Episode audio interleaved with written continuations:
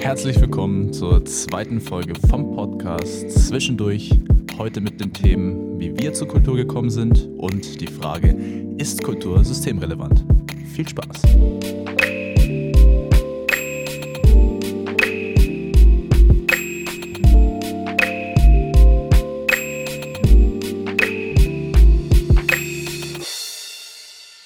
Jo, es ist wieder soweit, zwei Wochen nach unserer Premiere-Folge.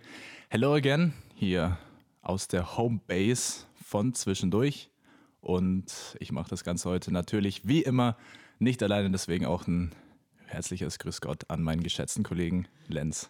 Ja, ein herzliches Dein Auftritt. Grüß Gott zurück und natürlich auch ein herzliches Grüß Gott auch von meiner Seite an euch. Schön, dass ihr alle wieder zahlreich am Start seid. Ähm, ja, letzte Folge, zwei Wochen her. Und äh, jetzt haben wir uns hier wieder versammelt mit einem Feedback, was wir nicht Genau. erwartet hätten. Krank, wirklich. Ganz großes Dankeschön an alle. War super für uns zu hören. Das Feedback, der Support vor allem an alle, die uns repostet haben, die uns unterstützt haben. Und wir würden dann auch gerne noch auf die wichtigsten Punkte, die ihr uns, ähm, die ihr angesprochen habt, eingehen. Und was ein paar Mal gekommen ist, was aber uns auch direkt beim Bearbeiten von der ersten Folge aufgefallen ist, war das Thema Gendern. Heutzutage ja ähm, Sehr wichtig. sehr wichtig und auch Genau. eigentlich in den gängigsten Medien mittlerweile ein Muss und äh, auch zu Recht natürlich. Ja, also ganz klar. Wichtiges Thema. Und wir haben uns auch fest vorgenommen, dass wir ähm, darauf achten werden, Wir haben es auch eigentlich vor der ersten Genau. Folge uns schon gesagt. und War schon besprochen. Wir sind halt nicht so geübt, ihr dürft uns das am Anfang nicht krumm nehmen. Und falls uns da mal so ein einfach nur ein Maskulinum rausrutscht, würde ich sagen, ist es auf jeden Fall dann so gedacht, dass es alle Geschlechtsidentitäten anspricht. Also da muss Voll. sich niemand ausgeschlossen fühlen. Wir sind da sehr ähm, tolerant, dementsprechend auch. Ja, auf jeden Fall. Aber es ist natürlich auch wichtig, dass ihr uns Genau. darauf hingewiesen habt. War super, danke. Ähm, auch wenn Stelle wir es selbst gewusst haben, aber es ist, ist gut auf jeden Fall, dass Genau. ihr uns darauf hingewiesen habt. Jo, was ich dann noch bekommen habe, war das Feedback, dass wir vielleicht Insider, auch wenn sie echt lustig waren, dass wir da den Hintergrund erzählen sollten, wenn es kommt, wenn wir darauf achten, dass wir da mal vielleicht tiefer, tiefer ähm, in die Thematik Wir einsteigen. müssen wenn halt wir nur gucken, dass es da nicht den Rahmen Genau. sprengt. Aber ich Weil glaube, die sind meistens schon ziemlich lang. aber Also- ich glaub, das kriegen wir hin. Also ich muss echt sagen, und ich kann da glaube ich auch für den Raffi sprechen, das war das Feedback, was wir bekommen Ja. haben, war wirklich geisteskrank. Ja, also das ist wirklich Wahnsinn. Ich fühle mich jetzt schon, als würden wir das Projekt schon ewig machen, Noch obwohl dazu- das so kurz her ist. Allein Genau. durch diesen Impact. Noch dazu ist es halt jetzt fünf Tage Ja. her, dass die Folge rausgekommen sind äh, und wir jetzt hier die zweite Folge aufnehmen. Und ähm, ich weiß nicht, Zahlen droppen wir jetzt vielleicht nicht, aber Nee. es ist ähm, wirklich, wir haben auf jeden Fall nie damit gerechnet, dass es so Ja, äh, ja. nach vorne geht und das freut uns wirklich mega krass, weil, wie schon in der ersten Folge erwähnt, ähm, es ist schon eine krasse Überwindung, auf jeden Fall sowas Neues an den Start Ja. zu bringen. Es war auch wichtig, dass wir so ein gutes Feedback bekommen, muss ich ehrlich sagen. Ja, voll. Also auch wenn es erst so kurz her ist, wie gesagt, mir kommt es schon wirklich vor, als hätten wir das jetzt schon eine längere Zeit gemacht. Und also mein einziges Andenken sind eigentlich noch die Brandblase in meinen Fingern hier. kurz dazu, vielleicht die Story, als wir unser Licht hier einstellen wollten, ist da ein kleines Malheur passiert. Aber macht nichts, den alle Glühbirnen ein überlebt. bisschen verbrannt. alle, alle überlebt. Genau. Alright, dann lassen wir doch die erste Folge hinter uns und äh, Genau. starten auch schon in die zweite Folge mit einem neuen Thema, einer neuen Thematik. Sehr wichtiges Thema auch, auf das ich mich persönlich sehr freue. Also das wird jetzt, Noch dazu ist es ja eigentlich der Grundbaustein von unserem Podcast, äh, du sagst es. das Thema, um das es heute gehen soll. Und zwar, wie der Raffi schon anfangs erwähnt hat, geht es heute generell äh, um unsere Verbindung zum Kulturbetrieb. Und zwar nicht nur jetzt, sondern natürlich auch aus der frühesten Kindheit. Mhm. Ähm, vielleicht einfach so ein bisschen die musikalische oder generell kulturelle Sozialisation von uns ähm, Genau. mal ein bisschen beleuchten, um euch das auch näher zu bringen, was wir da für eine Verbindung dazu haben. Und ähm, um da vielleicht auch einfach besser drüber sprechen zu können. Jo. Also So. vielleicht, was man da ähm, vorwegnehmen sollte, so Kulturbegriff an sich ist ja so unfassbar riesig, so vielseitig. Also da gehört so viel dazu, nicht nur Kunst, sondern auch ja, fast so eine Identität für eine Person. Also es ist kaum, das wird uns auch später dann auch beschäftigen, kaum so wirklich auf einen richtigen Aspekt zu definieren. Und deswegen würde ich sagen, dass bei uns jetzt im Podcast vor allem so dieses Kunst und Kultur, Musik, Theater, auch Filmindustrie, sowas, also das, was man mit Kunst verbinden hat, da. Im Prinzip ist eigentlich überhaupt gar kein Rahmen gesetzt. Genau, also es ist sehr weit. Wir beziehen uns vor allem auf diese Sachen, aber es geht immer um das große ganze Kultur, was einfach schwer ist, wirklich alles dazu beleuchten, weil es ja, so ein man kann es auch nicht unfassbar schillernder einem Begriff, Begriff ist. Eben. definieren. Also da Jo. kommt einfach vieles rein. Ja. Gut, ähm, was mich auch interessiert, wo wir persönlich auch gar nicht so intensiv im Vorfeld miteinander Genau. gesprochen haben, Das ist wird auch für uns sehr interessant jetzt. genau, wie bei uns die Kindheit abgelaufen ist, was so äh, Bereich Kultur angeht. Und deswegen stelle ich einfach mal direkt die Frage, Raffi, wie ging es denn bei dir los eigentlich so mit Kultur? Wie, Ja, wie hat es bei dir angefangen oder wann hast du gemerkt, dass es dich interessiert, dass es dich packt oder was haben, haben auch deine Eltern dir für einen Input mitgegeben? Schieß doch mal los und erzähl mal so ein bisschen, was du für Erfahrungen gemacht hast, wenn du dich natürlich noch dran erinnern kannst.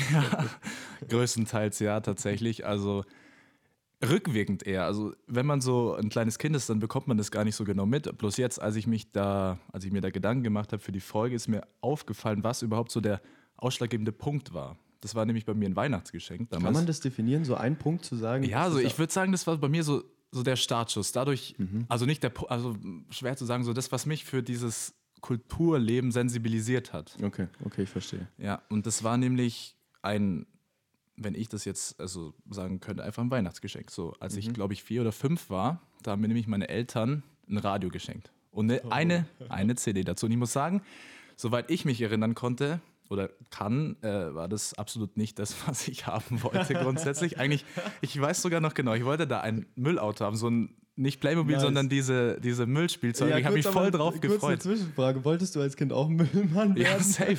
Feuerwehrmann oder Müllmann. Das hat mich echt mega interessiert. Hinten am Auto Ja. stehen und hinten mitfahren. Das, Das war ist- der Traumberuf schlechthin für mich. Und ich wollte genau das haben. Und ich war, glaube ich, sogar am Weihnachten voll enttäuscht, erstmal über dieses Geschenk. Letztendlich war das Müllauto dann das zweite Geschenk, aber da Ah. denkt man da nicht gleich drüber. Aber dann im Nachhinein war es vor allem diese CD und die habe ich auch für dich jetzt hier mal Ach, sogar krass, mitgebracht. hä? ich habe die nämlich ist immer noch tatsächlich. Achso, ich, Ich- dachte, das ist so eine. Ach doch, Nee. das ist schon Musik für Es ist Kinder, Musik. aber es ist Klassik. Genau, Klassik. Und das ist eben die Sache. Vor allem, ich werde sowieso hier im Podcast so eher der Repräsentant der klassischen Sparte sein.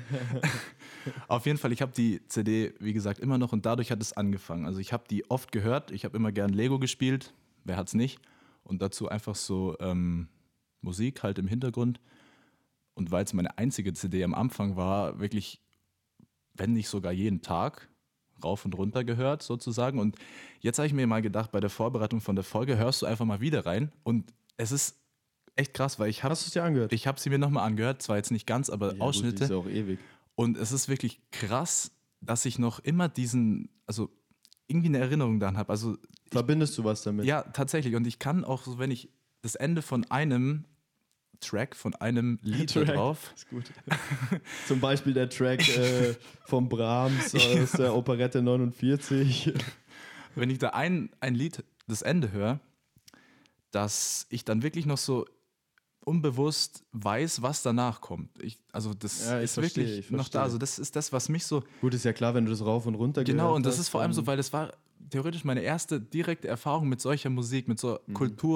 Kulturgut, wirklich. Und das ist anscheinend so faszinierend, dass sie wirklich bei mir eingebrannt hat und ich es immer noch wusste. Und es ist Ja, das echt eine ist gute krass. CD, kann man empfehlen. Ich kann es auch bezeugen, dass das. Wie alt warst du, wo du die ja, so hast? vier, fünf hätte ich jetzt gesagt. So Ja, die ist darum. auf jeden Fall 2005 erschienen. Also es ist schon sehr lange her, dass die Ja, gut, CD drei war ich nicht. Ähm, ist. Ja, ja, aber vier, es kann ja fünf, sein, dass du dann zwei Jahre später, Ja, nachdem die rausgekommen ist, Paar, paar Jahre. bekommen hast. Also schon stark, auf jeden Fall, dass ich mich da noch dran Ja, erinnern das ist konnte. Und das.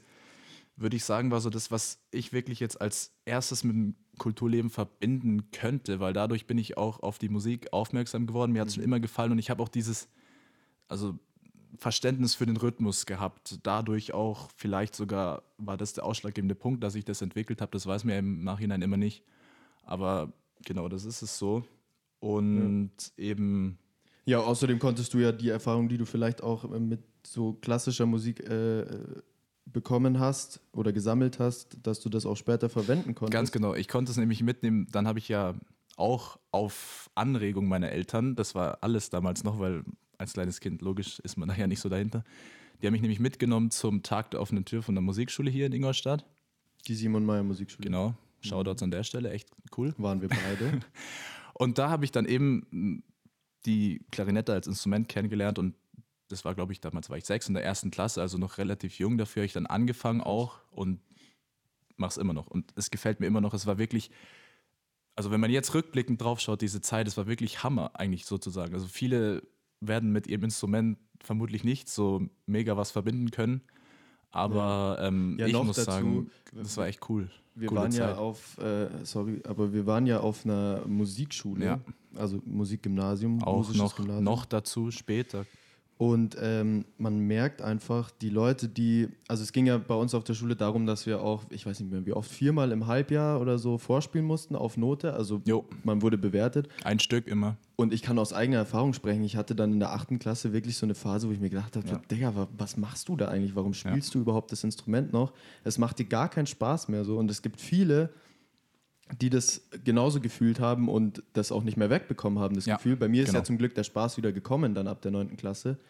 Das ist auch sehr wichtig. Also ich würde sagen, Ähm, ja. vor allem, was man braucht, um teilhaben zu können an diesem Kulturleben, ist so ein Zugang. Also es Voll. ist ja wichtig in der Entwicklung, in der Prägung, weil Kultur hat ja auch viel mit dem aktuellen Zeitgeist zu tun, so was die Einstellung der Leute ist, was halt einfach jetzt mal ganz primitiv gesagt der Musikgeschmack ist.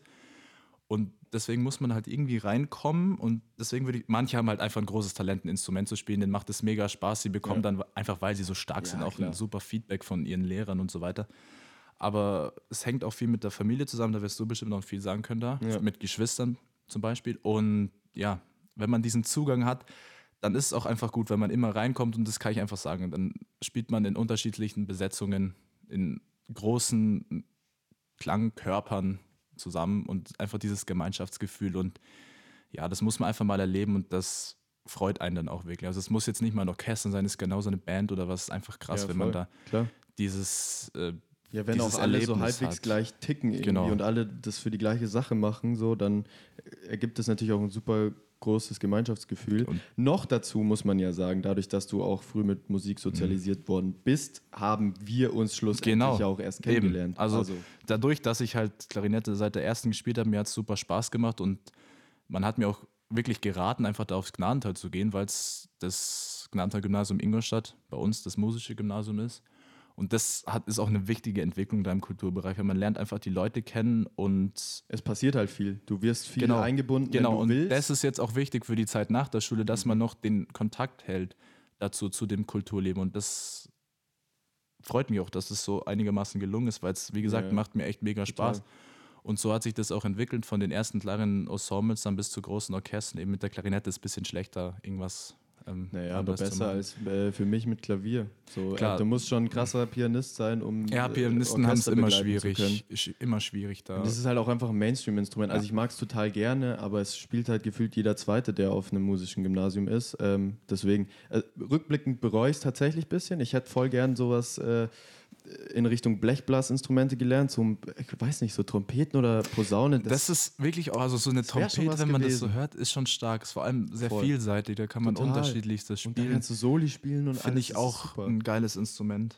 Ja, also ich muss da im Nachhinein auch echt nochmal Danke an meine Eltern sagen, dass die mich so animiert haben, weil ich, wie ich mich erinnern kann, ganz am Anfang habe ich das nicht so gern gemacht, da zu üben oder was. Mhm. Es ist einfach so. Voll. Deswegen ist das auch für die Entwicklung von einem Kind, Kleinkind, Schulkind so weiter wichtig, dass man Unterstützung erfährt, damit man diesen Zugang zum Voll. Kultur. Also es glaub, ja es muss gar nicht unbedingt sein, dass Genau. das Kind ein Instrument spielt, Eben. aber dass man halt Eben. sich einfach mit, äh, ob es jetzt Musik ist oder Theater oder was auch genau, immer, es kann so man, viel sein. dass es man einfach dem Kind auch so ein bisschen was mitgibt.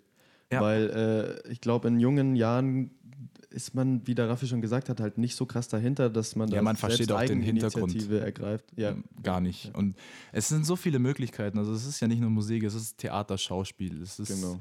Also auch Schriftstellerei. Oder auch Sport natürlich. Ja, klar, ist auch wichtig. alles, alles super. Apropos. Schriftstellerei, da fällt mir sogar noch was ein. Als ich, ich glaube, ich war in der ersten Klasse und ich habe immer gern Hörbücher gehört, Mhm. zu der Zeit dann. Und dann habe ich tatsächlich, ich glaube, an die 10, 12 Seiten so ein Buch geschrieben über. Aha. Also Das auch äh, ich habe das auch noch irgendwo, das könnten wir uns vielleicht mal dann im Anschluss anschauen. Wirklich, also das war jetzt dann anscheinend nicht so mein Talent. Also für die Zeit wirklich bin ich überrascht, weil ich da auf die Beine gestellt habe, aber jetzt mittlerweile ist das nichts mehr so. Ja, mein Gott. Aber genau, es gibt unterschiedlichste Sachen. Also sobald man einen Zugang bekommt, deswegen finde ich Förderung ähm, von Kindern im kulturellen Bereich auch extrem wichtig, Ja. weil wenn von zu Hause, von der Schule dann nicht dieser Zugang, diese, diese Bindung entsteht zum Kulturleben, dann ist einfach da nicht diese Möglichkeit, sich zu entwickeln und da wirklich Spaß dran zu haben. Das ist das, Ja. ist das Problem und deswegen muss, kann man nur sagen, dass so ein so Projekt in der Schule, so allein schon in der Grundschule, das ist auch mittlerweile schon sehr präsent, sehr vertreten im Grundschulunterricht Musik. Ja. Da habe ich auch schon persönlich so ähm, eine, ja gut, bei Kleinkindern kann man das kaum Fortbildung nennen, so ein Projekt mit Grundschülern machen dürfen und es war wirklich eine super Erfahrung, weil kleine Kinder sind da einfach nicht so vor, voreingenommen. Also vor allem gegenüber klassischer Musik, es gibt ja immer so, das ist antiquariert, das ist alt.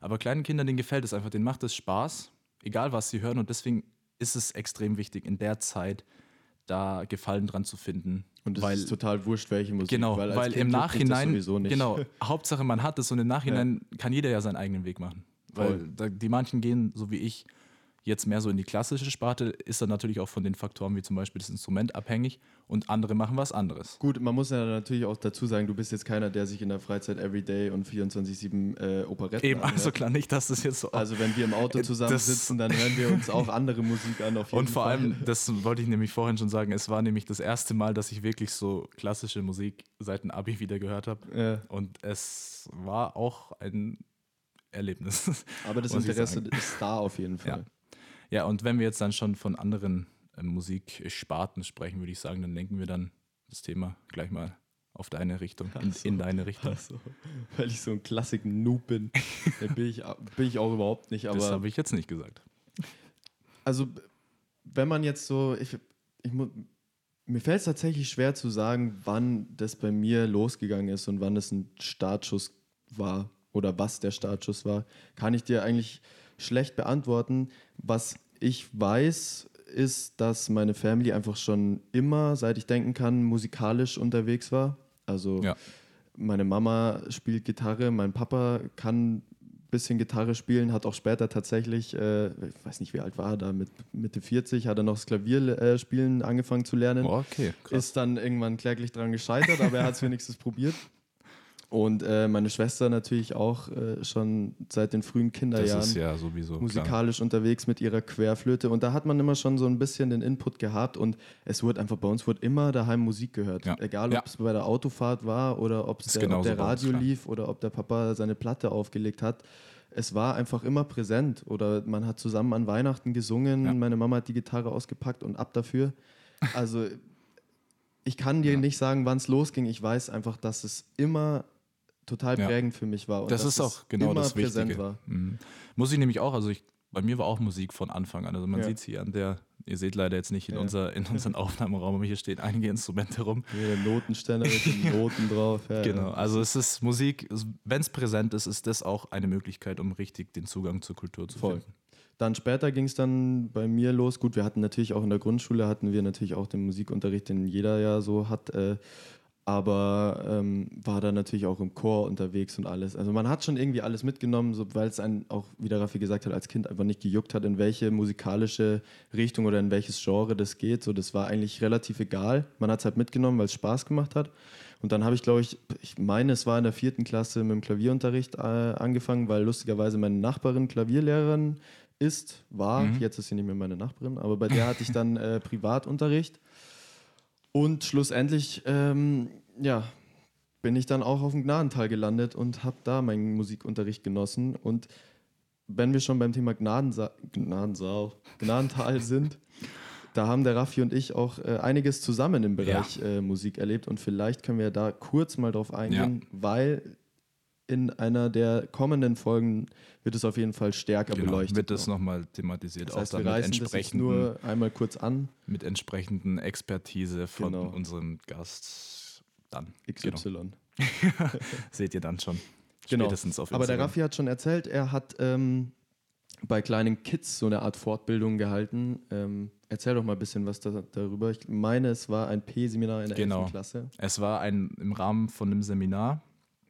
Da ging es um klassische Musik war eben in Kooperation mit unserem georgischen Kammerorchester hier in Ingolstadt. Mhm. Und wir haben da auch Lehrerfortbildung gemacht und waren eben direkt an den Grundschulen. Da hatten wir so unsere, unser Team.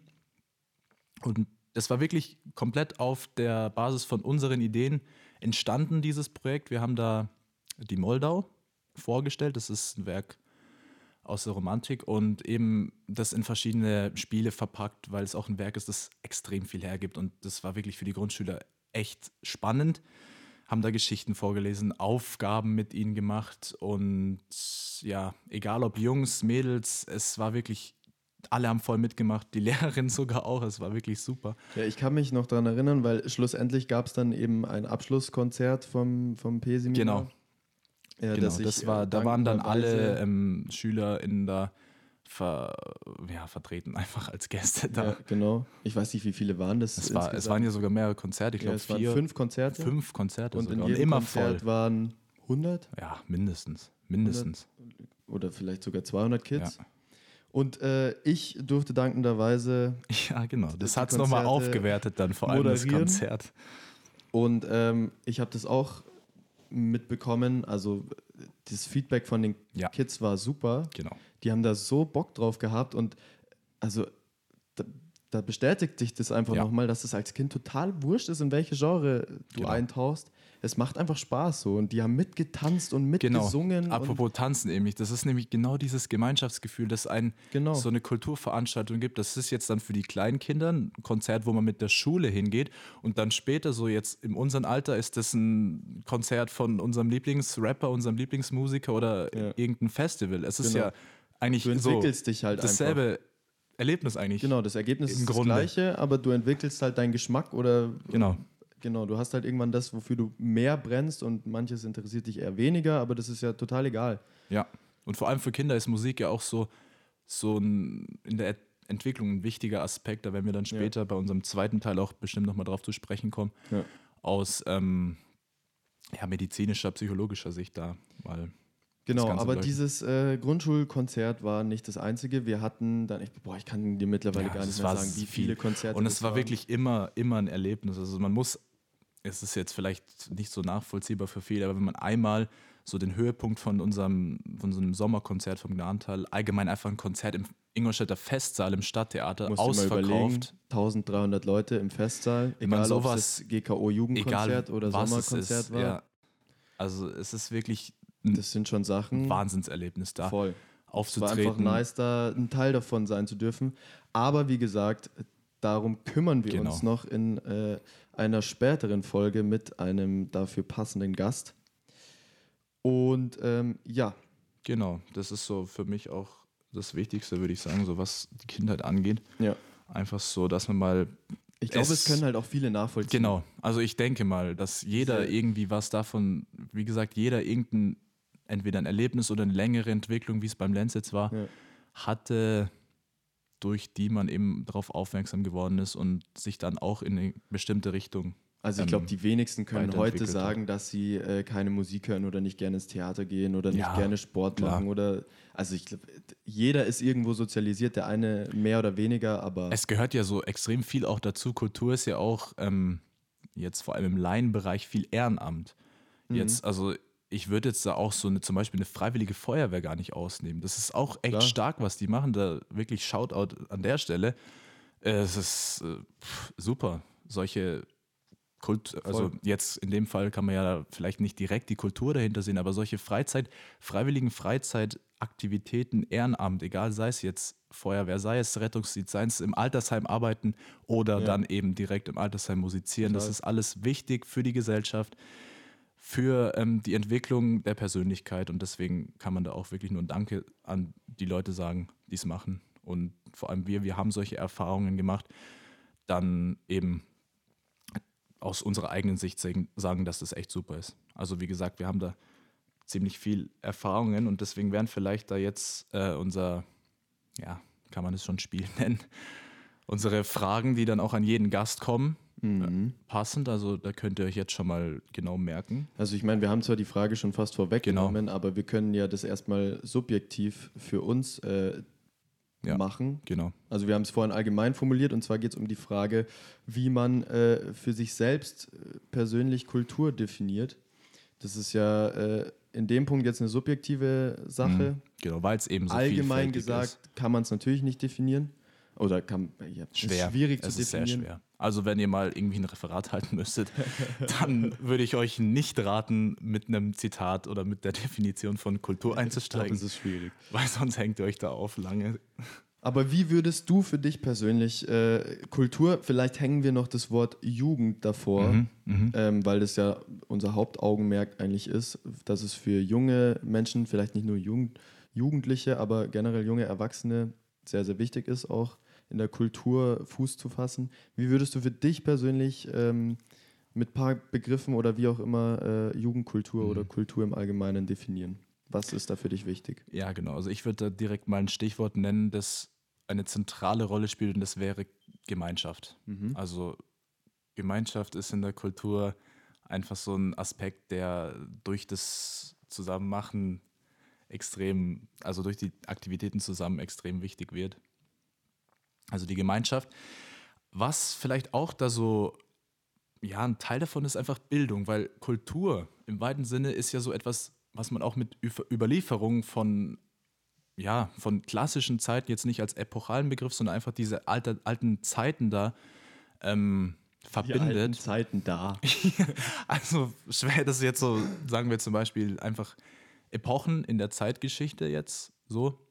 Und das ist ja auch viel, was überliefert wird, was wir dann in unserer Art und Weise, ausgehend von unserem Zeitgeist, verarbeiten und wahrnehmen sozusagen. Und deswegen gehört auch für mich so eine Identität, wie ich es am Anfang schon gesagt habe, zur Kultur. Also Kultur spielt auch viel die nationale Identität von einem Land. Jedes Land hat seine eigene Kultur. Ist und auch das ist auch, wichtig es ist, es ist extrem wichtig, ist total auch cool, das kennenzulernen. Genau. Deswegen kann ich auch nur sagen, dass mich Kultur allgemein so richtig interessiert, ob es jetzt irgendwie in Italien diese ganzen alten Städte und so sind oder jetzt irgendwas so, war ich persönlich leider noch nicht, aber in Afrika solche eingeborenen Kulturen oder sowas ist sau interessant. Deswegen gesagt. an die ganzen Fascho-Opfers, Alter, Ja, sträubt euch nicht genau. dagegen, dass Also andere Kulturen in unser Land kommen, Alter. So los also ich euch? weiß ja nicht, was da das Ziel hinter ist, aber wenn überall dasselbe ist oder sowas, oder wenn- Ja, das ist, So Schwachsinn. da ist der, ähm, Aber- ist der Wert nicht dahinter. Auf jeden Fall, ey, Kulturen in anderen Ländern generell ist auf jeden Fall total Ja. wichtig und Ja. ist voll. Viel, also, und da sind wir wieder bei der Viel, Vielfältigkeit. genau. Genau das ist es, was da ist zum Beispiel, das könnte man auch so als Definition, ist zwar jetzt relativ auf einer nicht tiefgehenden Ebene, aber Vielfältigkeit. Total. Voll. Ein Also, voll. wichtiges Stichwort. Jeder definiert Kultur für sich anders. Und es ist Ja. auch genau richtig und wichtig so, dass das jeder für sich selbst äh, interpretiert und definiert. Ähm, Jo, also das war die erste Frage. Freue ich Jo. mich persönlich schon sehr auf die Antworten von unseren Gästen darauf. voll. Und dem anschließend würden wir dann ähm, die Frage, was würdest du dir dann, was würden wir uns dann zum Beispiel in nächster Zeit von der Regierung oder auch allgemein wünschen, ähm, was den Kulturbetrieb bereichern würde? Da hat der Lenz schon in der ersten Folge im Rahmen meiner Sätze, die er beendet hat, was gesagt. Vielleicht können wir das noch mal ein bisschen vertiefen, weil eben vor allem zurzeit das Thema da, das Pandemie-Thema da eine Rolle spielt. Hm. Und da würde ich jetzt persönlich mal, ich habe da letztens nämlich bei ähm, BR Classic im Archiv, Ah ja. es war ein Kommentar, habe ich gelesen und da wurde die Metapher von Vogeljungen verwendet. Ich dachte mir so, hä? Ich dachte mir erst, ich habe den falschen Kommentar angeklickt, also ich höre jetzt irgendeine Geschichte, aber es war wirklich passend. Also es ging darum, dass Vogeljungen, die bekannterweise, wenn sie hungrig sind, schreien, Mhm. auf ähm, Essen von den Eltern warten. Und dass so diese Metapher verwendet wurde für die aktuelle Situation. Es gibt viele Jungen, viele Leute, die jetzt auf die Gesellschaft zurzeit während Corona übertragen, die etwas wollen, viele ähm, Sparten in der Wirtschaft. Und die schreien alle möglichst laut. Aber das Problem ist, dass die Eltern, in dem Fall der Staat, jetzt nur zwei Würmer zur Verfügung haben, sozusagen. Und Ja, es ist. ja, also es war wirklich saugut zu definieren, dass eben jetzt die, die am lautesten schreien, bekommen das dann. Es ist Mhm. einfach ein ein natürlicher Ablauf. Und das Problem ist halt, dass der Kulturbetrieb nicht so laut schreit. Und dementsprechend es auch nicht bekommt. Beziehungsweise er schreit vielleicht nur vereinzelt Genau. und nicht als Vor einen allem. Riesenzusammenschluss. Und deswegen würde ich mir jetzt in dem Fall von der Regierung jetzt speziell mehr, nennen wir es mal, Differenzierungsvermögen wünschen oder auch mehr Fantasie. Hat die SZ auch letztens einen guten ähm, Artikel, ein gutes Video auf Insta, da habe ich gesehen, rausgebracht. Es ist halt so, dass die Regierung meistens denen, die es am nötigsten, scheinbar am nötigsten brauchen, auch die Hilfe gibt. Und das ist mm, von, das ist jetzt ein Zitat vom Kumpel von mir, der hat es so gesagt, und das ist wirklich genau trifft auf den Punkt. Politiker brauchen Flugzeuge, um von A nach B zu kommen, aber sie gehen leider vermutlich selten auf ein Konzert. Jetzt natürlich oberflächlich gesagt, aber so bringt man das halt, so würde ich das ausdrücken und deswegen bekommt halt die Kultur wenig. Also mehr Fantasie, mehr Ideen, wie man den Kulturbetrieb fördern kann, wie man ihm auch eigenständig Hilfen anbieten kann, um wieder auf die Beine zu kommen und das zu tun, was die Leute tu Voll. tun wollen. Also ich glaube, es fehlt so ein bisschen die Sensibilität auch dafür. Äh, und ich will ja jetzt gar nicht die irgendwelche einzelnen Politiker an den Pranger stellen oder irgendwas, weil es ist gerade schwer genug für die, die richtigen, in. Anführungs die, die in Anführungszeichen richtigen Entscheidungen zu treffen, ähm, was eh super schwierig ist. Aber es ist einfach Fakt, dass der Kulturbetrieb gerade viel zu kurz kommt. Und mir persönlich geht es auch selbst so, dass ich einfach wenige Politiker bis jetzt gehört haben, die wirklich sich in der Öffentlichkeit hingestellt haben und gesagt haben, so, jetzt stellen wir die Kultur oder die, generell die Kulturbranche in den Vordergrund und schauen, wie wir sie unterstützen können. Ich meine, natürlich kannst du nicht sagen, ja, äh, alles andere ist wurscht und jetzt kümmern wir uns nur um den Klar, Kulturbetrieb. Eben. Das ist so aber ein auch, was bisschen mehr mit dem, Aufmerksamkeit, fände ich, wäre ganz Ja. angebracht. Das ist das, Weil- was ich mit dem Differenzierungsvermögen meine, dass Voll. man klar alle, alle Dinge sind wichtig, aber dass auch die Kultur da nicht zu kurz kommt. Es Es stehen halt gerade einfach faktisch Existenzen auf dem Spiel. Wirklich. Und die Leute haben auch ihre Familie oder ihre Wohnungen, die sie äh, mit Geld füttern müssen. Ja. Also es ist halt einfach, die dürfen einfach nicht in Vergessenheit geraten. Und das wäre einfach schön, wenn da mal ein Zeichen gesetzt werden würde. Ich finde auch, dass einfach die Politik sich zu sehr an, an Dingen lange aufhält. Also es gibt kaum eine Weiterentwicklung, seit Corona begonnen hat. Also Mhm. es ist immer noch dasselbe. Ich sehe das immer relativ oft beim, bei den Posts von unserem möglicherweise, wenn ihr die Folge hört, an dem Wochenende davor schon Kanzlerkandidaten der CDU, Ah, nämlich ja. von Markus Söder, der nämlich von Anfang an gesagt hat, Let's see. ja, der von Anfang an gesagt hat oder die Metapher gebracht hat, die Pandemie hat uns fest im Griff. Es taucht immer wieder auf und es ist keine Weiterentwicklung, keine Fantasie mehr, so da irgendwie was anderes ähm, zu probieren Mhm. vielleicht jetzt mal. Man könnte den Kulturbetrieb mit so vielen Sachen unterstützen.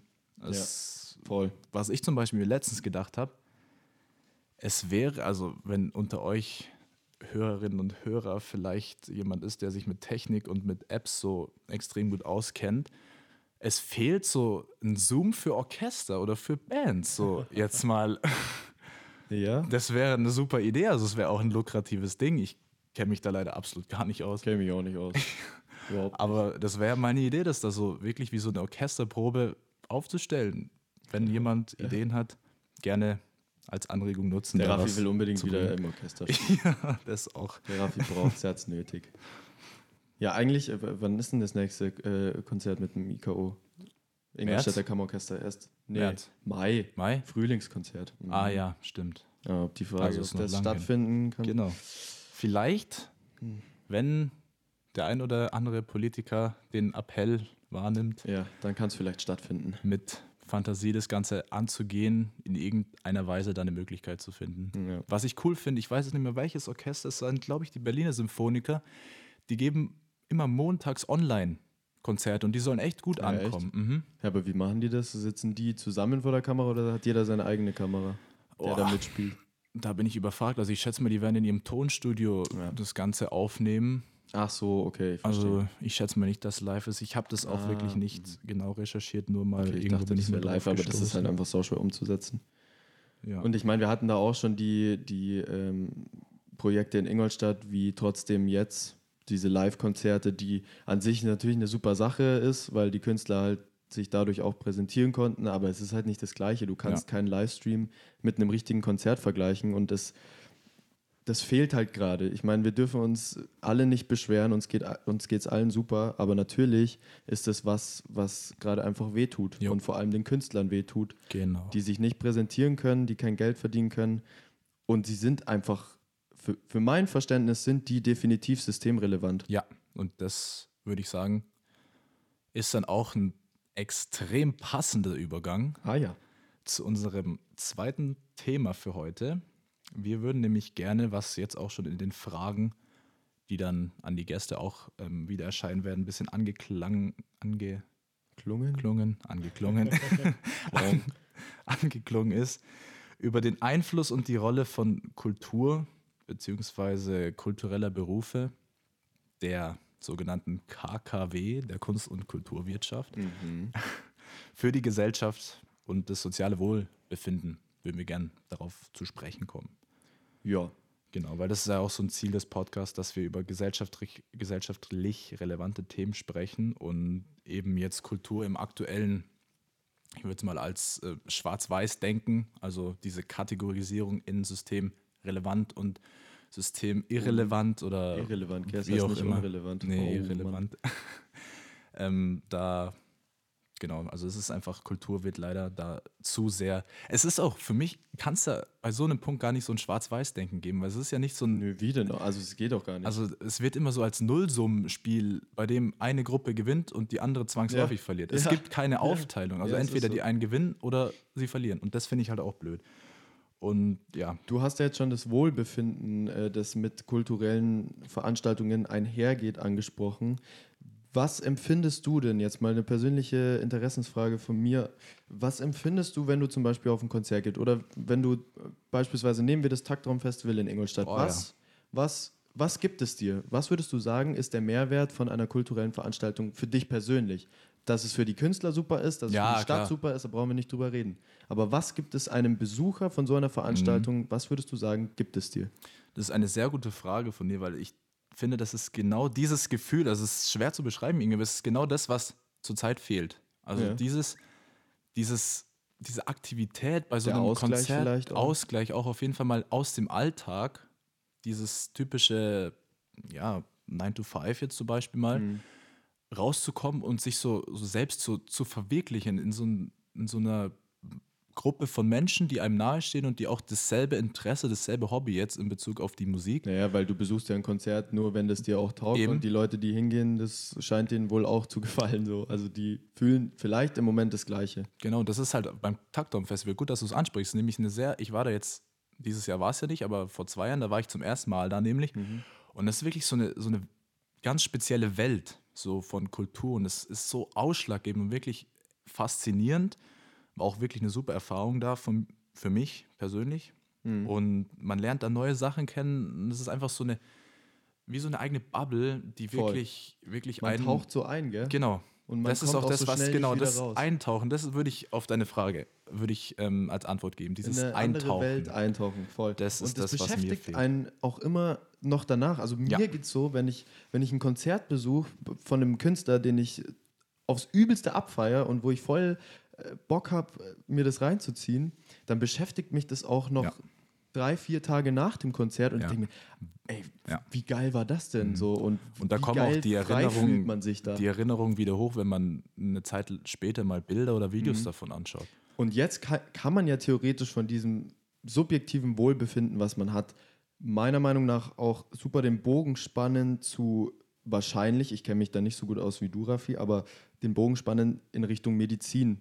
Mhm. Weil ich denke, Definitiv. dass es aus medizinischer Sicht und auch vielleicht psychischer, psychosozial, wie sagt man, psycho Sozialer? sozialer Sicht eine super Sache ist, wenn man regelmäßig solche Veranstaltungen besucht, weil Ja. es auch einfach was mit der Psyche und dem Körper macht. Ja, definitiv. Kannst du uns da vielleicht äh, als erfahrener Mediziner ein Super paar, äh, ein paar ja, wichtige Fakten vielleicht mit auf den Weg geben, weil ich selber sagen muss, dass ich mich da nicht so gut auskenne. Also ich kann mir schon auch Sachen ausmalen. Ich, ich weiß, dass es dazu führt, dass man, keine Ahnung, irgendwie über Depressionen hinwegkommt oder Ja, was weiß ich. Also ganz das, genau. glaube ich, spielt eine super große Rolle, aber Ganz genau. erzähl mal bitte, in- interessiert mich persönlich auch sehr. Ja, ich habe mich da tatsächlich ein bisschen reingehängt, um da auch ähm, Informationen mit Substanz zu liefern. Und zwar ist das Erste, was mir so persönlich aufgefallen ist, weil ich es nachvollziehen konnte, dass Musik so, wenn man sie hört, den Herzschlag tatsächlich stabiler macht. Und dass das vor allem, ja, Weil ich habe das Gefühl, wenn ich irgendwo äh, auf Ja, einem Konzert bin, voll ganz Bass genau, das boomt, ist- Alter, ganz ich, genau, mein das ist nämlich der Punkt. aus der Brust. Ja, genau das ist der Punkt. Da liegt es nämlich, das nennt man nämlich so einen Kopplungseffekt. Und ich weiß nicht, wenn ihr schon mal neben einer Person ähm, geschlafen haben solltet, die absolut unruhig, Huch? unruhig atmet, dann kennt ihr das auch, weil in so einer Situation ist es eben schwer einzuschlafen, weil durch diese Kopplung sich der eigene Herzschlag an das Gehörte anpasst. Mhm. Da gab es Und- doch mal, ich habe das mal irgendwo gesehen, sorry, dass ich unterbreche, kein aber es, gibt, es gab doch mal früher so eine Foltermethode, oder nicht? Wo die Das mit so war- einer Trommel Ja, hinter einem standen ganz genau, und das- das auf den Herzschlag das angepasst ist haben, dieser Bis der Kopplungseffekt. irgendwann krepiert ist. Das ist der Kopplungseffekt. Und die medizinische Bedeutung darin ist eben, dass es anscheinend, also es gab ähm, Studien da mit Neugeborenen, bei denen Musik ähm, eingesetzt wird. Bekanntlicherweise haben Säuglinge einen sehr hohen, im Vergleich zu älteren Menschen, sehr hohen Puls und da Musik zur Beruhigung, um da eben diese Normorhythmie, den normalen Herzschlag ähm, ja, zu erzeugen. Und das Ganze hat nämlich auch noch einen zweiten Aspekt, weil Musik führt auch dazu, dass ähm, verringert Stresshormone ausgeschüttet werden und dafür Endorphine ausgeschüttet, wer Also ausgeschüttet Stoffe, werden. die einen glücklich machen. Genau. Also es Im sind, das ist nämlich Sinn. genau Glückshormone, Endorphine und das, was die meisten gar nicht wissen. Endorphin bedeutet endogenes Morphin. Mhm. Also ein vom Körper produziertes Morphin, Morphin, also Schmerzmittel. Es wird deswegen tatsächlich auch Musik in Schmerztherapien eingesetzt. Da gab es eine, Opera also eine Mhm. Studie in Salzburg, an der Uni Salzburg mit zwei Gruppen, bei der eine Gruppe, die jetzt Wirkstoffgruppe in dem Fall, Musik unmittelbar vor und nach einer Operation gehört hat und deswegen auch tatsächlich in der ähm, statistischen Analyse danach signifikant weniger Schmerz- und Schlafmittel gebraucht das hat als die ähm, Kontroll- oder Placebo-Gruppe. Also es ist tatsächlich so, dass diese Endorphinausschüttung im Körper dazu führt. Aber kommt es dann, kommt es dann äh, auch darauf an, dass der Musikgeschmack getroffen wird? Davon würde ich ausgehen. Also wenn du einen, einen klassischen Musikfan da ähm, Pink Floyd in die Ohren knallst, wird der vermutlich nicht. Ja, gut, das ist vielleicht ein schlechtes Beispiel, weil Pink Ja, Floyd geht eigentlich immer, aber sagen wir, du hörst einem Klassik, äh, haust einem Klassikfan einen Capital auf ja gut, das ist natürlich nochmal eine ganz andere Geschichte. Da hätte ich auch Schmerzen dann. no. Ja, also es geht, es geht bestimmt auch mit dem Musikgeschmack einher, dass man da ähm, diese. aber das ist Effekt super interessant. Ich finde das Wahnsinn. Ja. Also ich habe da auch wirklich, als ich mir das, es wird ja auch in unterschiedlichsten Therapien eingesetzt, viel mit behinderten Kindern auch. Da geht es weniger um die Ausschüttung von Glückshormonen es- Die, als die bestimmt auch haben dadurch, aber na klar, aber es geht da auch mehr darum, dass man bei diesen Menschen, die eine gewisse eingeschränkte Wahrnehmung von der Umwelt haben durch Musik, in die Region vom Hirn kommt, die eigentlich so allgemein verschlossen sind. Und dadurch, dass sie eigentlich wirklich erst durch diese Musik in Kontakt mit der Umwelt richtig kommen und da dieses Gemeinschaftsgefühl erleben, weil sie wirklich so in sich mehr oder weniger isoliert sind und Musik sie offen macht für Neues und dass man da in den Kontakt mit Menschen gerät, dadurch in der Musiktherapie zum Beispiel. Und das ist wirklich super interessant und das macht auch für mich Musik jetzt insbesondere, um einen Aspekt vom Kulturleben zu nennen, wobei auch der ganze Kulturbetrieb wichtig, aber deswegen ist Musik einfach super. ja, voll.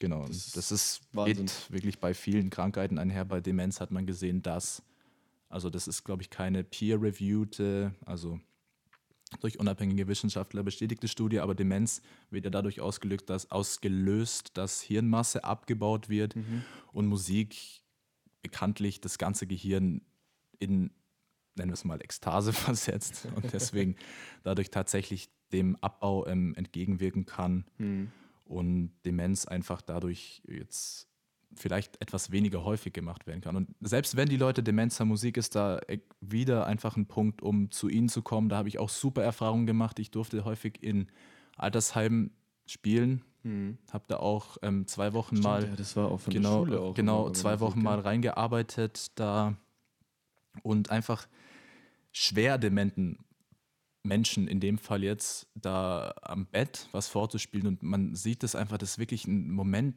in dem die ganz anders sind. Also es löst auch, das habe ich dann von der zuständigen Betreuerin da erfahren, es löst auch bei ihnen Erinnerungen aus, die Klar, voll, irgendwo noch voll. verankert sind, bloß durch diese gestörte ähm, Leitung im Gehirn einfach nicht mehr abgerufen werden können. Mhm. Und deswegen ist es auch echt interessant, weil da, wo ich war in dem Altersheim, gab es immer so Singnachmittage und die ähm, Wo die, wo die Senioren, Leute, Senioren selbst gesungen genau, haben? also oder wo die Leute Senioren und Seniorinnen in dem Fall durften da singen und zwar Lieder, die in ihrer Kindheit aktuell waren. Und es ist wirklich so, dass demente Patienten und Patientinnen ähm, da die Texte, selbst wenn sie sich teilweise kaum noch an ihre eigene Familie erinnern oder die erkennen, dass sie Texte von Liedern aus ihrer Kindheit, Das ist auch Jugend krass. können, weil das Letzte, was ähm, die Krankheit Demenz oder jetzt speziell die Art Alzheimer angreift, ist ja die ganz tief im Langzeitgedächtnis verankerten Erinnerungen. klar. und die sind tatsächlich noch da und die Musik ähm, schafft es einfach, das Ganze aufzubrechen und das, dieses Ganze, auch Bilder sollen, auch wirklich, da wird ja viel mit Kunst gearbeitet in der Gerontotherapie und auch Bilder, wenn die Menschen ähm, malen dürfen, ist genau derselbe Effekt. Das ist wirklich krass, wie Es löst einfach so unfassbar viel aus. ja, also So. Kultur auf das Gehirn ist wirklich für das Gehirn, wie gesagt, Ekstase. Ist einfach, das dringt in so viele äh, Bereiche ein, das die führt, wir im auch- Alltag gar nicht nutzen. Ja, ja, klar, aber ich glaube, es führt auch vor allem zur Weiterentwicklung des Ja, Gehirns, oder? definitiv. Also, weil es geht ja voll einher mit Kultur und Musik hören etc. Geht ja die Bildung total mit einher. Also dadurch entwickelt sich das Gehirn ja brutal. Das, Oder? Also- ja, natürlich. Also deswegen wird auch in sämtlichen Arten von Therapien da äh, Musik jetzt speziell Ja. eingesetzt. Auch beispielsweise bei Depressionen. Ja, und das führt ja auch, äh, was du äh, mir gesagt hast, zu Intelligenz. Also Kultur im Allgemeinen führt zu Intelligenz, finde ich auch äh, super interessant. macht dass- Menschen dass intelligenter, Menschen Bildung. intelligen- intelligenter werden, intelligenter, intelligenter werden, wenn sie viel sich mit Kultur beschäftigen.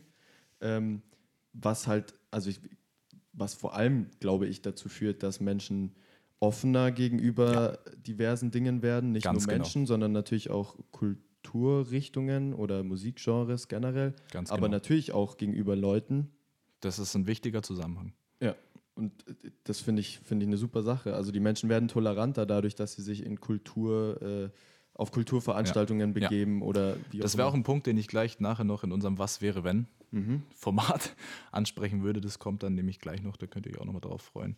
Was vielleicht jetzt noch wichtig wäre für dieses ganze Medizinische, ist einfach zu sagen, dass Kultur echt wichtig ist, wie wir gesagt haben, für das Wohlbefinden der Gesellschaft. Nicht nur, weil es Krankheiten heilt, sondern weil es auch gesunde Menschen etwas gibt, etwas, mit dem sie sich auseinandersetzen können. Und das macht es Oder einfach wo sie sich auch dran festhalten wo können. sie sich dran festhalten können, wo, worüber sie sich freuen können, worauf sie hinarbeiten, worauf sie sogar hinsparen teilweise Mhm. können. Und das ist so ein, so ein wichtiger Pfahl im Leben eines Menschen. Und um jetzt da nochmal den Bogen zurück zur Politik und zur Regierung zu spannen, daran merkt man doch erst recht, wie unfassbar wichtig der Kulturbetrieb ist. Ganz also genau. wer, ich finde, es wird auch so oft vergessen, wer überhaupt im Kulturbegriff alles mit drin hängt. Also es geht ja nicht nur um die Künstler oder Künstlerinnen, die auf der Bühne stehen und das Mikro in der Hand haben und die Masse anheizt, sondern es Ja. geht natürlich auch um die Leute,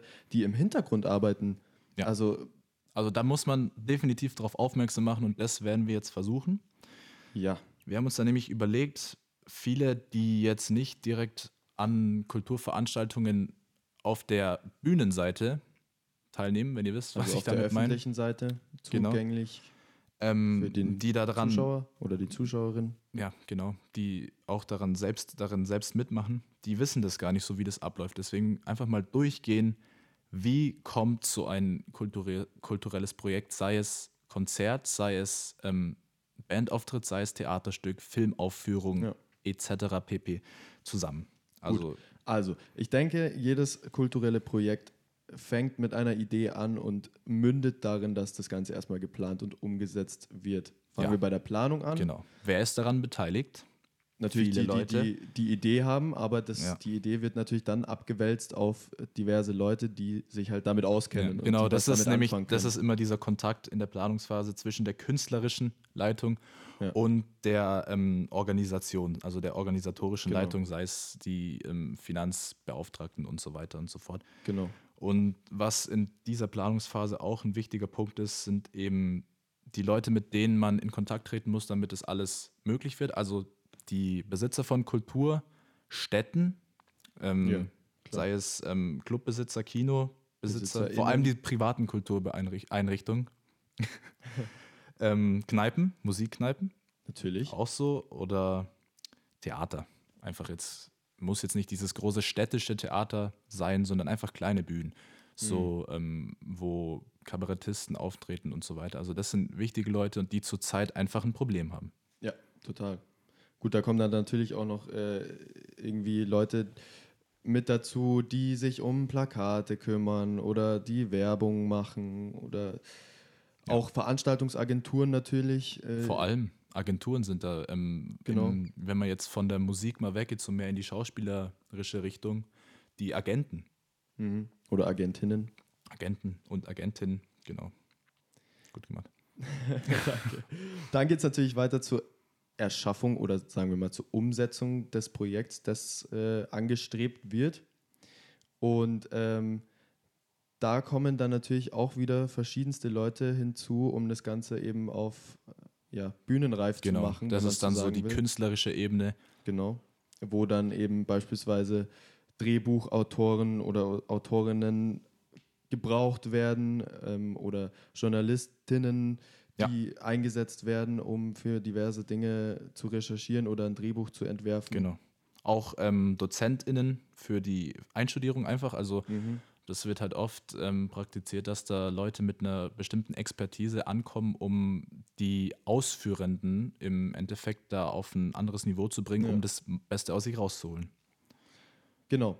Dann muss das Ganze natürlich auch noch geprobt werden und Ja. vorbereitet werden, ähm, wo man dann auch schon zu den Leuten kommt, die auch später bei dem, bei dem, ja, Ähm, Auftritt. bei dem den- Auftritt ja. äh, zur Geltung kommen, sei es die, die BühnentechnikerInnen Ja. oder die Lichttechnik Also Licht, Ton, Kamera, Genau. alles, was dahinter steckt.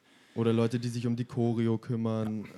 Einfach, da kommen so viele Menschen ja, also zusammen. und es ist auch wirklich anstrengend, sowas zu machen. Ich habe das nämlich Natürlich. tatsächlich mal gemacht, so ähm, Lichttechnik für ein Mhm. Konzert. Es ist ja, also da muss man sowas von gut darin sein und es muss einem Spaß machen. Und das ist ja oft so, dass die Menschen, die im Kulturbetrieb arbeiten, nicht einfach nur so einen Job haben, so wo sie einfach mal hingehen, 9 to 5 mäßig, sondern dass das für sie so eine Lebenserfahrung ist, dass die wirklich ihren Job mit ihrem Leben verbinden. Und das ist Ja. auch so eine Sache, die echt interessant und Und es gibt halt auch viele ist. Leute dann in dem Bereich, die halt auch leider Gottes kein zweites Standbein haben und sich einfach darauf verlassen müssen, äh, dass Kulturveranstaltungen einfach regelmäßig stattfinden, wo sie dann ihr Geld verdienen können. Und das ist für die einfach, glaube ich, gerade die Hölle, ja, leider. Was sehr, sehr schade ist. Also, Ja, klar. klar. Und das ist halt, das sind halt extrem viele, weil bei der Durchführung jetzt dann letztendlich auch die Leute dazukommen, die man direkt sieht. Schauspielerinnen und Schauspieler, ähm, Musiker, Musikerinnen und auch alle, die jetzt bei einem Theaterstück, bei einem Auftritt im, am Ort arbeiten. Also Ja. ich würde da sagen KellnerInnen und auch die Menschen hinter der Garderobe. Es ist ja, die müssen ja alle quasi da sein, ja weil klar, sonst ansonsten funktioniert es ja nicht. ja.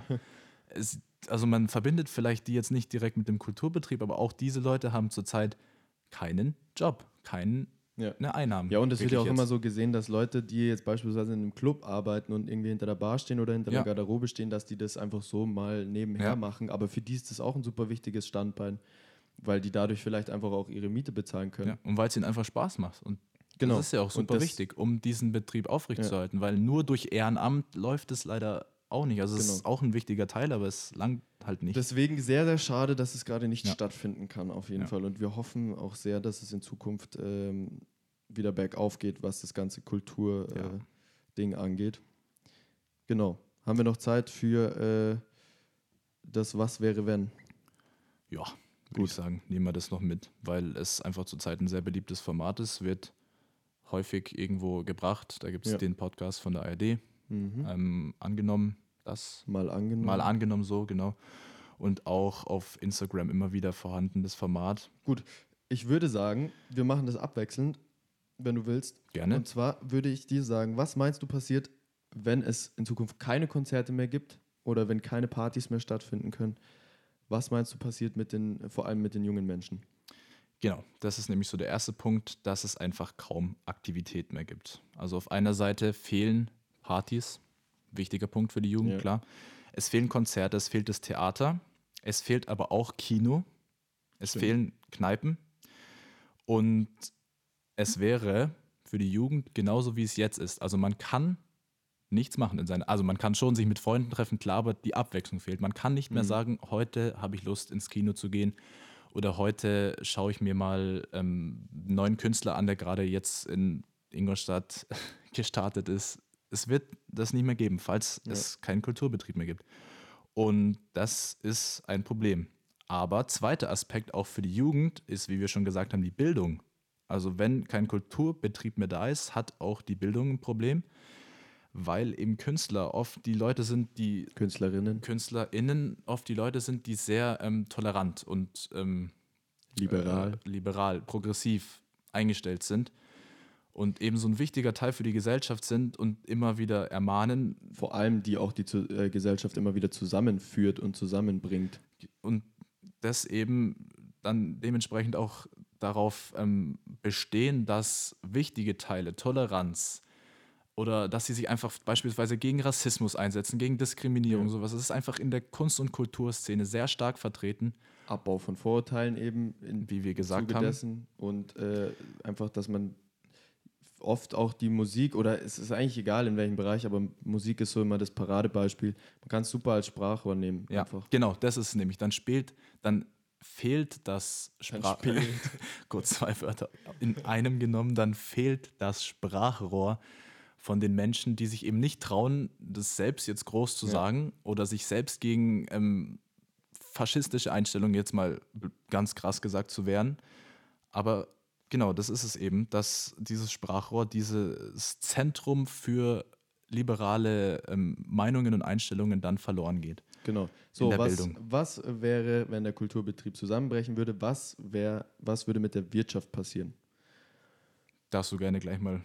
Ja, also ich glaube, ähm, wiss, zu wissen, dass die äh, Kultur und der Kulturbetrieb auf jeden Fall eine der wichtigsten Einnahmequellen auch des Staats Ja. sind, auch wenn das oft nicht so nach außen kommuniziert Genau. wird. Aber da gab es ja mal dieses sehr, sehr gute und interessante Video vom Herrn Brönner, äh, der das Ganze sehr gut auf den Punkt gebracht hat. Ich weiß nicht mehr genau die Zahl, es waren Ja. irgendwie drei Milliarden. Nein, ich kann das tatsächlich sogar noch Ja, konkret wiedergeben. Er hat nämlich gesagt, dass der Kulturbetrieb in Deutschland eine Wirtschaftsleistung von 130 Milliarden Yo, einfach Euro hat. Ein bisschen um 100. Äh, und 1,3 Millionen. Kernerwerbstätige. Ja, Und ich habe das Ganze nachrecherchiert und es stimmt tatsächlich. Also laut Statistischen Bundesamt waren 2018 1,3 Millionen Menschen kernerwerbstätig. Also so krass. es gibt sogar noch mehr Menschen. Mhm.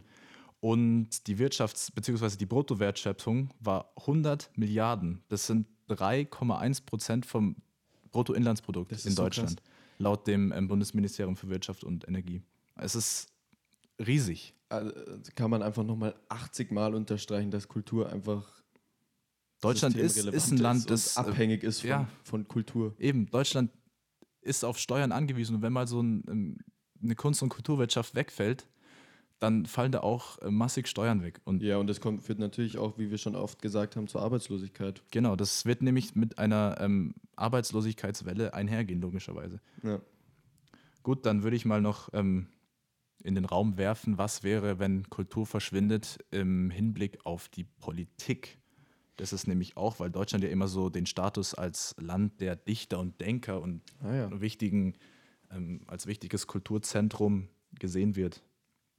Also für mich persönlich ist das ist so ja, die größte Angst würde ich jetzt nicht sagen, weil es ist halt auch immer sehr krass gedacht, aber eine Möglichkeit einfach, dass es so immer mehr abdriftet, die Politik eben, weil dieses wichtige Zentrum wegfällt. Also es, man muss jetzt nicht sagen, dass zwangsläufig dadurch ähm, eine politische Radikalisierung stattfindet jetzt so. Würde ich auch nicht so, so drastisch Klar, formulieren. Eben, Aber es ist halt ein weniger großer Gegenwind. genau. Also es ist kaum noch was, das ähm, dagegen arbeitet. Weil, also ich, ich finde das schon krass, wie man das auch erkennen kann, dass wie sich die, auch die politische Einstellung eben durch Kultur Mhm. verändert. Also ich meine, wir haben es zwar schon öfter angesprochen, dass man toleranter und weltoffener wird, aber jeder, der sich irgendwie in, für einen bestimmten Bereich in der Kultur oder in der Musik interessiert, der bewegt sich auch in diese Richtung politisch, meiner Meinung nach. Also mir fällt es bei mir auf, Ja. weil ich mich in Ja. einer musikalischen Bubble befinde, ähm, die halt sehr liberal Ja. unterwegs ist. Ich würde jetzt nicht sagen, dass die brutal links unterwegs ist, Ja. aber die halt einfach weltoffen und äh, ja tolerant ist.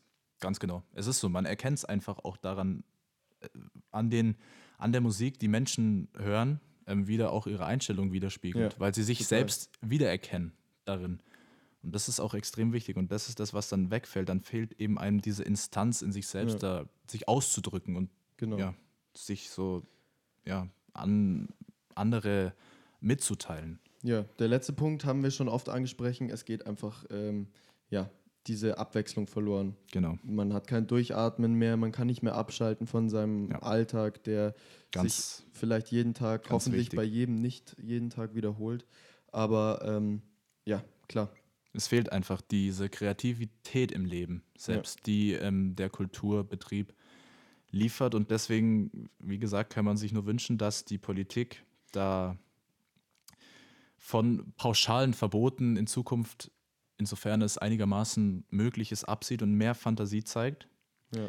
Weil man hat ja auch in der Vergangenheit eigentlich gesehen, dass die Konzepte auch funktionieren. Ja.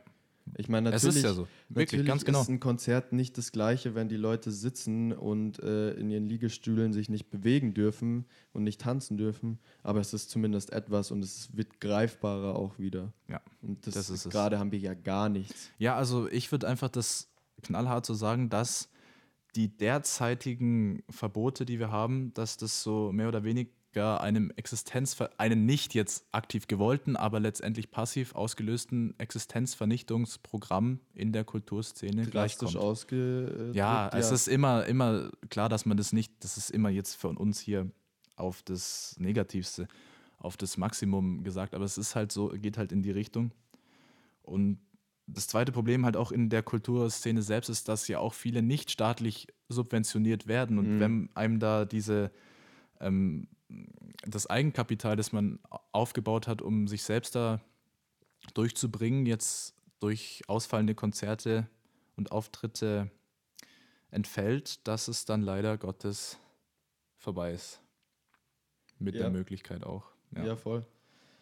Gut, zusammengefasst, glaube ich, kann man nach dem Was wäre, wenn Kulturbetrieb zusammenbricht, sagen, er darf nicht zusammenbrechen und er sollte nicht zusammenbrechen. Deswegen bitte, liebe Politiker und Politikerinnen, tut Ja, was dagegen, genau. dass dies passiert. Also für uns ist, ähm, beziehungsweise bei uns hier im Podcast ist Kultur systemrelevant. Kann man so Und unterm ich glaube, für sagen. 90 Prozent, die es anhören, ist Kultur ebenfalls systemrelevant. Bestimmt. Ähm, so habe ich auch das Gefühl, dass ihr da so eingestellt seid. Da habe Ja. ich gar, kein, gar keine Bedenken. Ja, Jetzt sind wir schon krass so in die, in die politische Richtung ab, abge... ja, mal darf halt auch mal sein. Eben, es muss auch sein, weil ich würde sagen, das ist auch so ein Ziel vom Podcast. Das ist einfach, äh, ja, dass wir auch über politische Dinge sprechen, Wie weil gesagt, es schon am wichtig ist. Anfang, es ist kein Rahmen gesetzt eigentlich, oder? Ja, also nee. es geht in jegliche Richtung. Und es wird Politik- auch in jede Richtung geschossen. Ist eben, Politik gerade ist eben in jeder Richtung vertreten. Und Ja. das bringt mich zu dem letzten Punkt für heute, Mhm. leider schon. Und zwar, so das letzte, was wir an Spielchen vorbereitet haben, das ist mir jetzt auch so ein geistiges Spiel.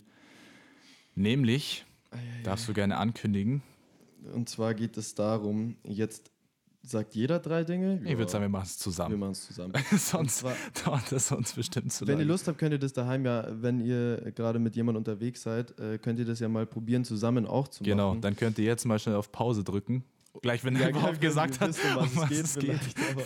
Aber, ähm, und zwar geht es jetzt darum, drei Dinge zu nennen, die nichts direkt mit Politik zu tun hat. Weil im Prinzip, gut, es hat alles was mit Ja. Politik zu tun hat. Also man kannst alles kann- ja. irgendwann auf Politik bringen. Ja. Aber was sind so drei Dinge, die wirklich erstmal nichts mit Politik zu tun hat?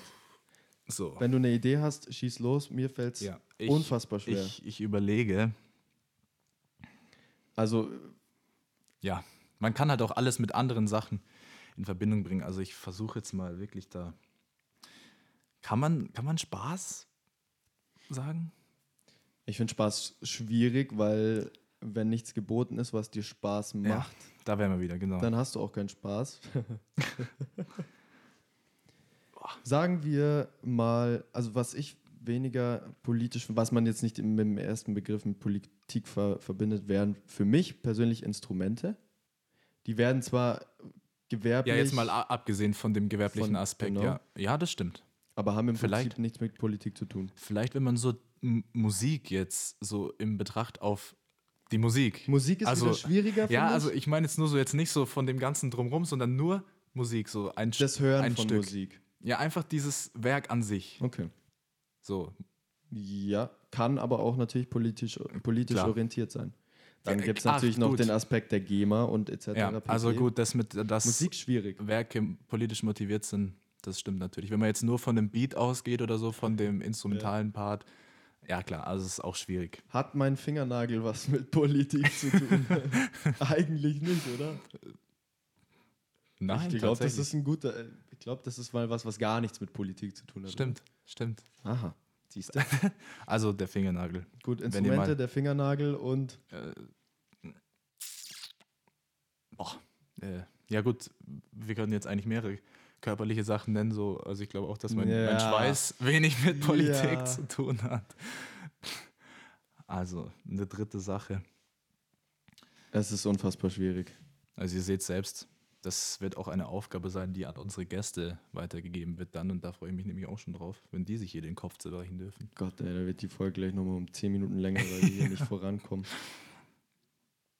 Naja gut, wenn euch noch eine Sache Schreibt in die, einfällt, schreibt uns bitte, damit wir, in die DMs. Genau. Slidet uns in die DMs. auch wenn euch irgendwas anderes beschäftigt, wenn ihr ähm, zu unseren äh, Meinungen von heute nochmal was sagen wollt, wenn ihr auch eine andere Meinung vertretet, klar, könnt ihr uns auch mal sagen. Genau. Ja, dann würde ich sagen, sind wir schon wieder bei unserem Ja. Ritual angekommen. Ach ja, mhm, natürlich. Auf, äh, Folge auf Nummer Folge zwei. Nummer zwei. Mir Also. Wird mal wieder geploppt. Haltet euch die Ohren zu. Ja, wahrscheinlich ploppt es jetzt gar nicht. Wow! Mir hat fast meine im Kopf geschossen, ey, ohne Scheiß. Also auch auf Folge 2. Cheers. Und an euch, vielen lieben Dank fürs Zuhören. Ich hoffe, es hat Genau. euch gefallen. Es war Ganz lieben Mal, Dank. Äh, ein bisschen deeper als sonst. Genau. Und hat auch voll Spaß Was gemacht. als sonst, wir haben erst eine Folge, aber trotzdem, äh, ja, es ging mal ein bisschen mehr ins Detail. Und jetzt freue ich mich natürlich auch schon sehr drauf zu sagen, die nächste Folge, die rauskommt, da haben wir schon ähm, jemand am Start. Ihr dürft Ganz euch genau. auf jeden Fall drauf freuen, im, äh, Frauen, freuen. äh, Im Laufe der nächsten Woche oder der nächsten, ja, schon Ja, im Laufe der nächsten genau. Woche könnte es gut sein, dass ähm, der Gast der dritten Folge auf Instagram preisgegeben wird. Also schaut da nochmal Schaut vorbei. vorbei. Zwischendurch. Lasst euch Instagram. überraschen. Ja, genau. Und sonst bleibt so uns nichts zu sagen, außer danke fürs Schöne Zuhören. Zeit. Haltet die Ohren steif. Macht's gut. Und äh, dann, um auch dem Ferdi genug Ja, zu genau. Shoutouts nochmal an der Stelle. Shoutouts an Ferdi. Ein dickes Jo. Bis dann.